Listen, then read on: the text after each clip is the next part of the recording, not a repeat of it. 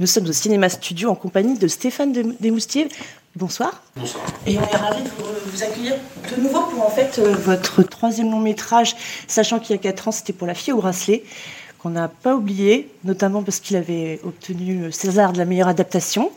Là, vous revenez avec un film qui s'appelle Borgo, un film avec notamment Avzia Et pour commencer avec vous cet entretien, j'ai pensé à trois peut-être domaines de prédilection qui m'ont paru être sur votre euh, parcours de, réalisateur, en tout cas par rapport à la fille au bracelet qui m'a tant marqué, c'est-à-dire le fait d'être euh, l'envie à nouveau d'explorer un territoire proche maritime, avec la Corse cette fois, Bon, ça pour l'instant c'est un détail.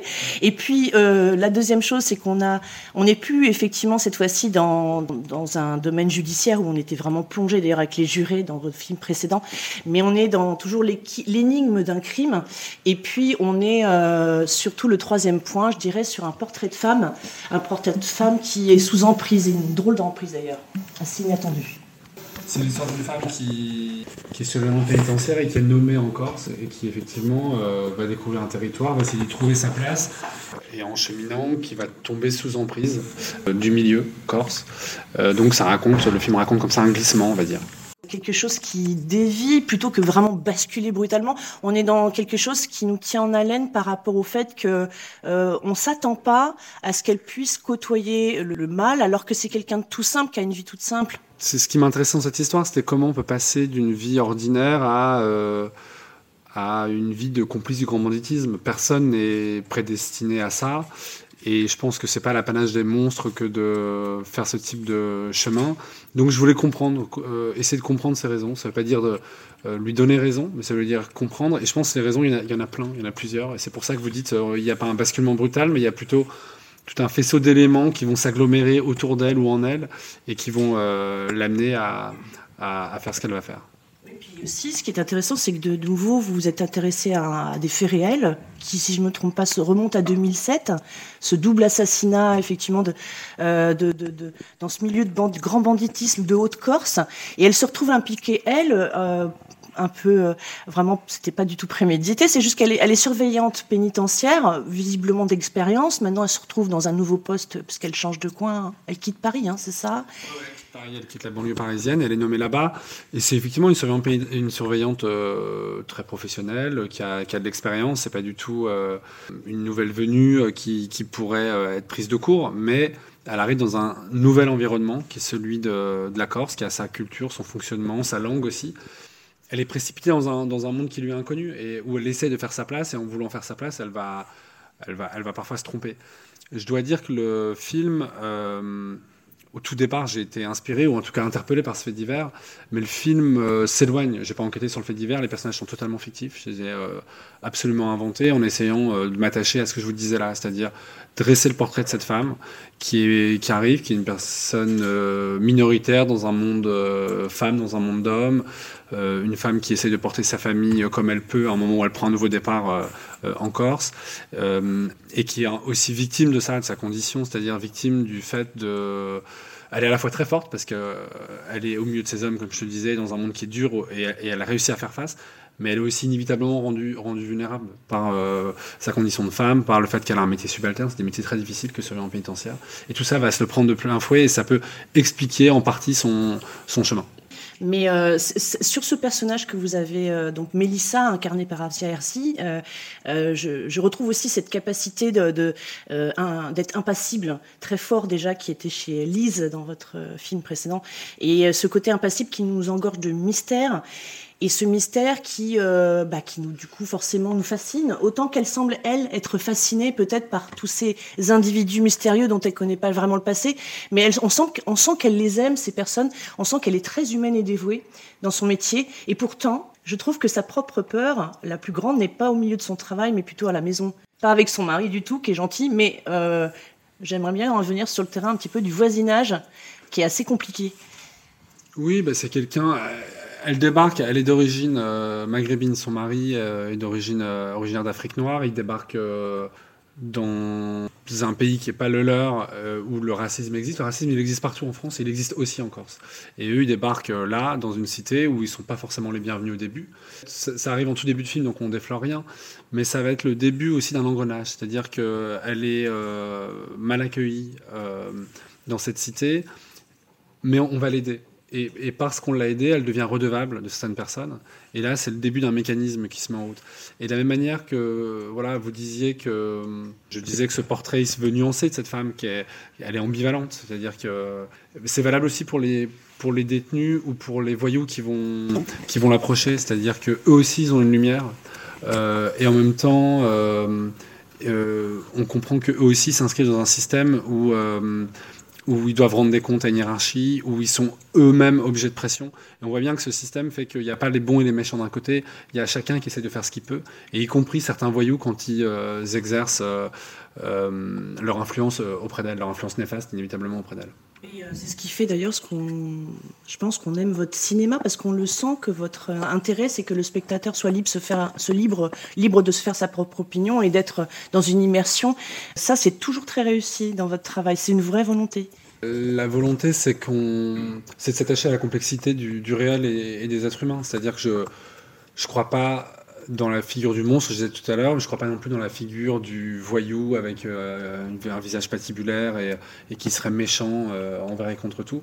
Je crois que tout est plus compliqué que ça, et, c'est les zones grises qui m'intéressent le plus. Euh, donc ces voyous, je voulais aussi qu'ils soient humanisés, et de la même manière que je voulais comprendre les raisons d'Afsia, du personnage d'Afsia sans lui donner raison. C'est pareil pour les voyous. Je voulais comprendre qui ils sont, d'où ils viennent et, euh, et qu'ils aient aussi leur lumière, leur charme. La Corse, elle exerce un charme sur, sur nous tous. On, on, arrive tous en Corse avec des fantasmes. Vous avez dit tout à l'heure que Afsia, elle est, elle est fascinée. Enfin, le personnage d'Afsia, il est fasciné par. Euh, euh, Mélissa, elle est fascinée par la Corse quand elle y arrive, par la beauté de cette île, par le, le charme de ses habitants aussi. moi, j'adore cette langue, cet accent. Enfin, tout ça, exerce sur nous euh, un effet et elle n'y échappe pas, euh, bah, il faut dépasser la carte postale aussi.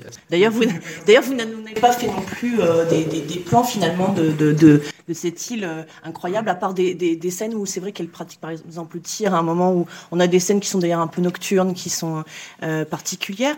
Et à ce sujet, j'aimerais aborder avec vous, c'est le travail de la photo, parce que j'ai noté que votre directeur photographique, c'était David Chambille. J'ai trouvé que le travail de la photographie était très très beau, parce que quelques scènes comme ça, comme je viens de dire, là, en extérieur, dans des contextes particuliers qui nous donnent euh, une atmosphère corse un petit peu, euh, voilà, un peu spéciale. Et puis, euh, dans le milieu de la prison, ça a dû être quand même techniquement très difficile, à la fois travail photo, travail de travelling caméra et tout, parce que c'est quand même un milieu hyper exigu, c'est un petit établissement. Ils, sont, ils ont beau être en régime ouvert, hein, mais par contre, la déambulation qu'on voit régulièrement de Mélissa, avec ses, tous ses trousseaux de clés, etc., c'est assez intriguant ça. Non, non, on voulait que dans la prison, euh, on sente que le personnage de Mélissa est tout le temps en mouvement. Et c'est vrai qu'un surveillant pénitentiaire, il bouge tout le temps, il va d'une cellule à l'autre, il a tout le temps quelque chose à faire. Et on voulait rendre compte de ça. Et on voulait aussi rendre compte du fait que, paradoxalement, c'est dans cette prison aussi qu'elle éprouve une forme de bien-être et qu'elle trouve au début, euh, croit-elle en tout cas, euh, un terrain d'accueil, presque une famille qui, qui l'accueille. Et donc le mouvement il racontait, ou la fluidité du mouvement, il racontait aussi elle qui, s'épanouit et qui, évolue euh, à son gré dans un espace. Donc on avait besoin de ces mouvements. Et on l'a trouvé dans une prison qui est, effectivement une prison c'est petit, c'est un régime carcéral, donc euh, normalement c'est pas le lieu idéal pour circuler, mais c'est quand même une prison où c'était possible de le faire. Et avec David, on, s'est attaché à, aller dans ce sens-là. Euh, et bah moi, j'adore travailler avec David Chamby. J'avais travaillé sur, je travaillais sur deux séries avec lui. Donc c'est une merveilleuse école que d'avoir fait ça parce que euh, ça veut dire tourner beaucoup en peu de temps, donc ça veut dire s'éprouver énormément. Donc on se connaît très bien et là j'étais heureux d'avoir toute la latitude parce qu'on n'est jamais aussi libre quand on fait un, film de cinéma, il n'y a rien de plus beau. Et on a le luxe d'avoir aussi du temps, on a le privilège de pouvoir aller au bout de ses idées. Et là, on avait tout l'espace pour le faire. Et moi, j'ai adoré euh, travailler avec lui. Il me rend un technicien, il est là pour nous rendre plus intelligents que ce qu'on est, et il me rend plus intelligent que je ne suis quand, quand il filme les portes, euh, leur écaillement de la peinture, euh, le métal, le vieux métal qui ressort, des trucs. on voit des détails comme ça, mine de rien, qui ne euh, nous échappent pas et qui. Je sais pas, il y a quelque chose de graphique en fait. Il y a quelque chose de graphique, fallait qu'il y ait une matérialité aussi de cette prison. Il fallait qu'il y ait une atmosphère. On a tourné dans une vraie prison, ce qui est quand même une force parce que il fallait qu'on ait une prison désaffectée parce qu'on avait besoin d'avoir la prison pendant longtemps, donc on pouvait avoir accès à aucune prison pour ça. Et on a trouvé une prison désaffectée à Compiègne qu'on a réarmée en remettant des grilles, etc. Mais ça permettait quand même de pouvoir s'appuyer sur un espace déjà existant. Ça permettait aussi de s'appuyer sur sur une histoire aussi parce qu'on sent quand une quand un lieu, un lieu il est chargé. Quand j'avais tourné La Fibre on tournait dans un, au palais de justice de Nantes, mais on sent qu'on est dans un lieu euh, qui, est, euh, qui a un poids, euh, un lieu qui est fonctionnel ou un lieu qui a servi. C'est quelque chose qui, auquel les acteurs sont sensibles, auquel moi aussi à la mise en scène, je suis inévitablement sensible. Donc ça, ça nous aidait. Et après, oui, on a travaillé à ce vous avez parlé des grilles, des portes, des, des, clés. Un surveillant, c'est avec ça qu'il vit en permanence. Et il y a comme un, sa journée ou son, son espace, il est constamment obstrué par ces grilles et par ces portes. Donc il fallait qu'on l'intègre dans la mise en scène, qu'on ne minimise pas ça, mais qu'on s'en serve, qu'on en joue. Donc on la voit en permanence ouvrir et fermer des grilles. Ça fait partie du motif en fait de la surveillance pénitentiaire. Si on revient sur le, le, thème, en fait, hein, par rapport à cette emprise qu'on a évoquée au tout départ euh, de ce personnage féminin important, en plus, euh, à, l'époque actuelle, dès qu'on parle du mot emprise, voilà. Là, c'est alors, c'est donc l'emprise. L'emprise d'un personnage féminin, mais ça n'a rien à voir avec une emprise de, de l'ordre d'une relation intime. On parle vraiment de cette emprise par rapport à, à ces détenus. En fait, vous avez. Euh, on voit d'un côté sa façon de gérer euh, le mieux qu'elle peut son métier de surveillante euh, pénitentiaire, et on sait que donc à côté on a évoqué il y a son couple avec l'acteur Moussa Mansali, c'est ça, oui, Moussa Mansali qui donc est assez fragile. Hein. C'est une situation complexe aussi. Et pareil qu'en prison, finalement, elle est dévouée à son mari, elle essaie de l'en sortir, etc. Par contre, elle va se retrouver dans une, une, sorte de, oui, c'est ça, une sorte de manipulation avec euh, alors le jeune comédien qui s'appelle Louis Mémy, là, qui joue euh, Saveriou. Saveriou. Euh, c'est ce garçon finalement qu'elle semble déjà connaître en prison. On va pas tout dévoiler de l'histoire, mais on sent que ce garçon va avoir euh, trop de rapport avec elle, quelque chose de l'ordre à la fois. Vous me dites si je me trompe, de la séduction d'un rapport presque maternel, à, parce qu'il est beaucoup plus jeune, mais il y a quelque chose d'une grande douceur. Lui d'ailleurs est très charmant, mais pourtant il pourrait bien être le pire des, vicieux. Bah, c'est vrai qu'il est au cœur de la manipulation, ce, ce personnage. Et moi, j'avais écrit le film en pensant que le rôle serait joué par quelqu'un de beaucoup plus âgé. J'avais imaginé un personnage qui aurait la trentaine, peut-être la petite quarantaine, mais la trentaine et ouais, qui puisse lui faire peur, qui puisse l'impressionner, et je m'étais dit, et qui puisse aussi peut-être même la séduire. Euh, et en fait, c'est en casting de Julie Allen, qui a été de casting, qui m'a présenté euh, Louis Mémy. Il avait joué dans un court métrage jusque-là, euh, donc c'est un, jeune de, de Corté. Dans un court, vous dites Il dans un court métrage. Ah, il avait joué. non, non, mais. moi, je l'avais jamais vu ce court métrage. Enfin bref, c'est un type qui, avait jamais joué, mais qui veut jouer, mais qui était tout jeune. Hein. Il, a, il, a, 21 ans quand on tourne.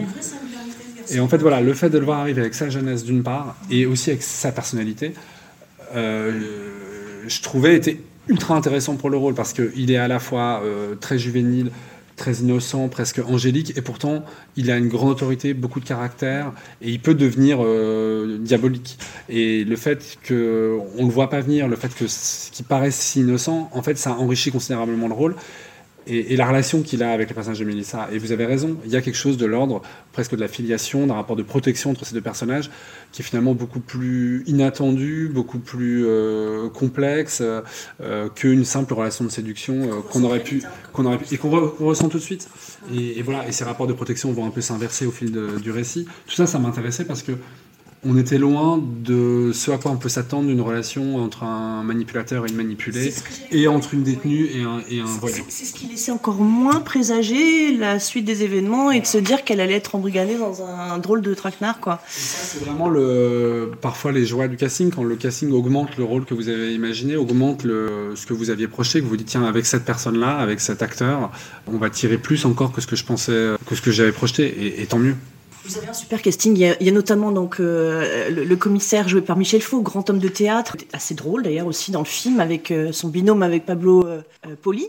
Je crois que Pablo Poli était dans Patient avec. Ils étaient tous les deux dans Patient et c'est un peu par hasard parce que je ne les ai pas castés en fait au même moment, mais c'est vrai que moi j'ai beaucoup aimé Patient. Je trouve que c'est un film qui est tout à fait réussi. Un casting se fait souvent dans un certain ordre et en, cherchant un acteur noir pour jouer le compagnon de, de Mélissa, euh, j'avais pensé avec la directrice de casting à Moussa Mansali, que je connaissais pas.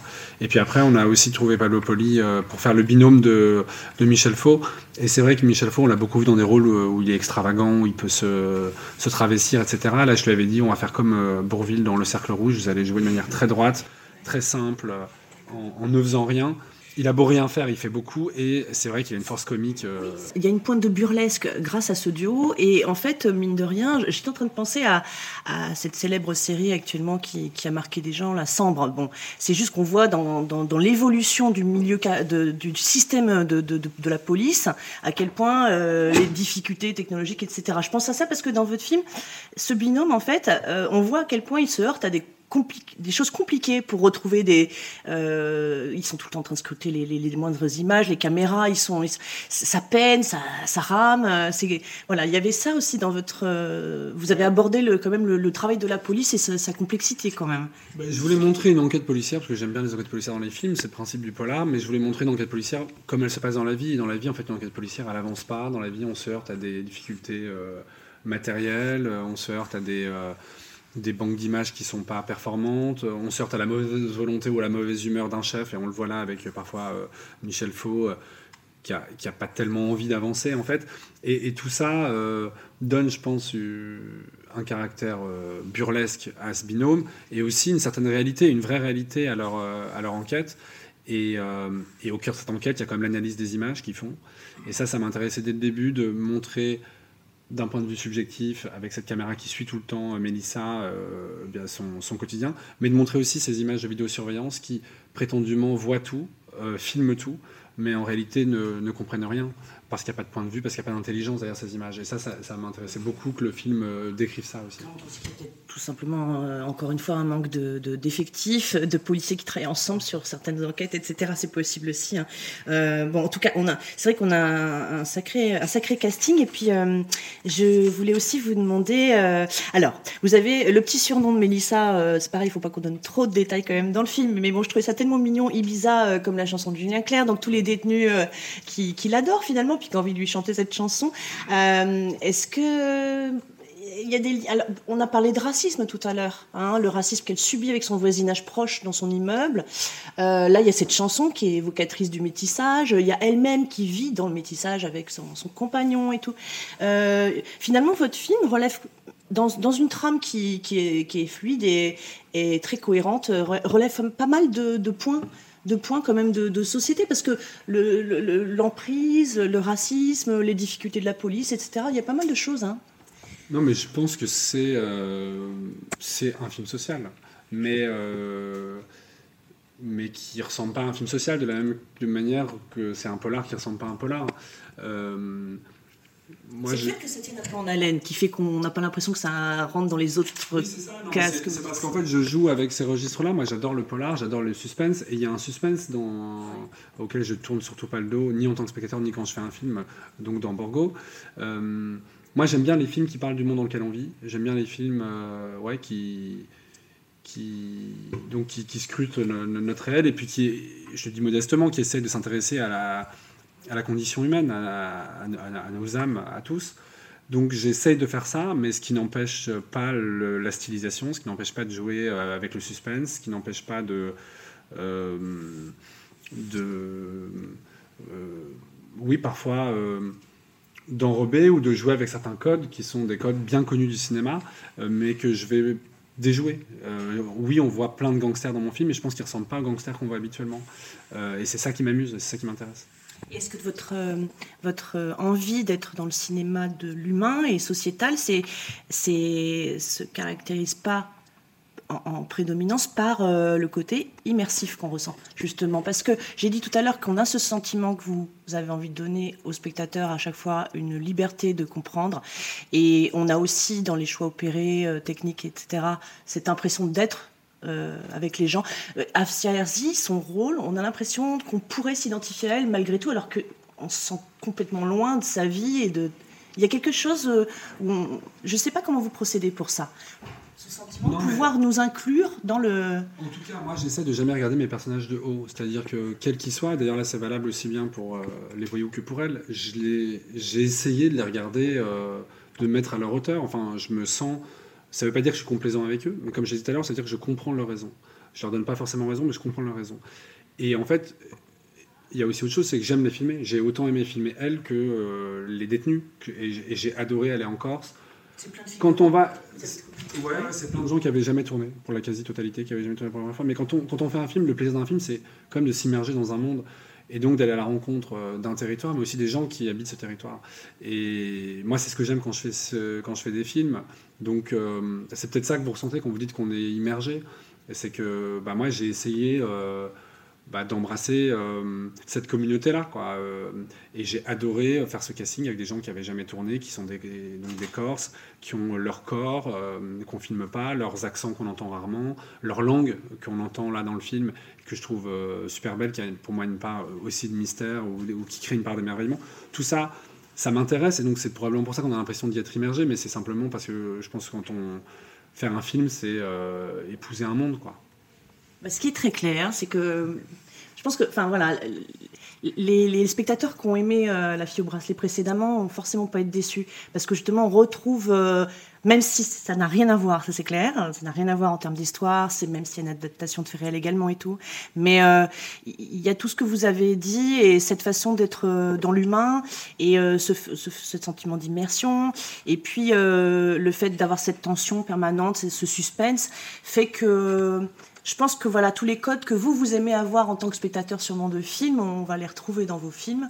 Et, c'est ce qui fait qu'on en, en, ressort satisfait, content, quoi. Parce que, Je suis à l'aise avec ces codes, je disais avec les codes du suspense ou du genre, etc. Dès lors que je m'en sers pas pour. Euh, que, dès lors que le spectateur garde sa place. Et j'essaye de faire ça. C'est-à-dire que là, le spectateur. Ça reste sobre. Et puis je pense que je parlais tout à l'heure du mystère de ce personnage. Je pense que le mystère, il reste là et c'est au spectateur de l'investir ce mystère et, de l'interpréter et de, choisir euh, euh, son interprétation. Je, n'impose rien, c'est-à-dire que j'ai beau jouer avec les codes, je disais à l'heure du, polar, je n'impose rien au spectateur qui va quand même, sur le fond de cette histoire, pouvoir lui décider de se positionner de telle ou telle manière. Euh, voilà, il y a un moral, c'est le spectateur qui, qui fait ses choix. J'avais envie de, peut-être, je ne sais pas si j'ai le temps de dernière question. Et oui, en fait, euh, je voudrais. Vous me dites si vous avez envie d'y répondre, vous n'êtes pas obligé. Je vous le dis tout de suite comme ça. Voilà, par rapport à de l'actualité, j'ai vu que concernant votre film, alors il y aura un procès au printemps prochain sur l'affaire euh, vraiment de départ euh, sur laquelle vous vous êtes inspiré. Mais à l'automne dernier, lorsque vous avez présenté en avant-première à Bastia en Corse le film, j'ai vu un article qui euh, racontait qu'il y avait une alerte à la bombe.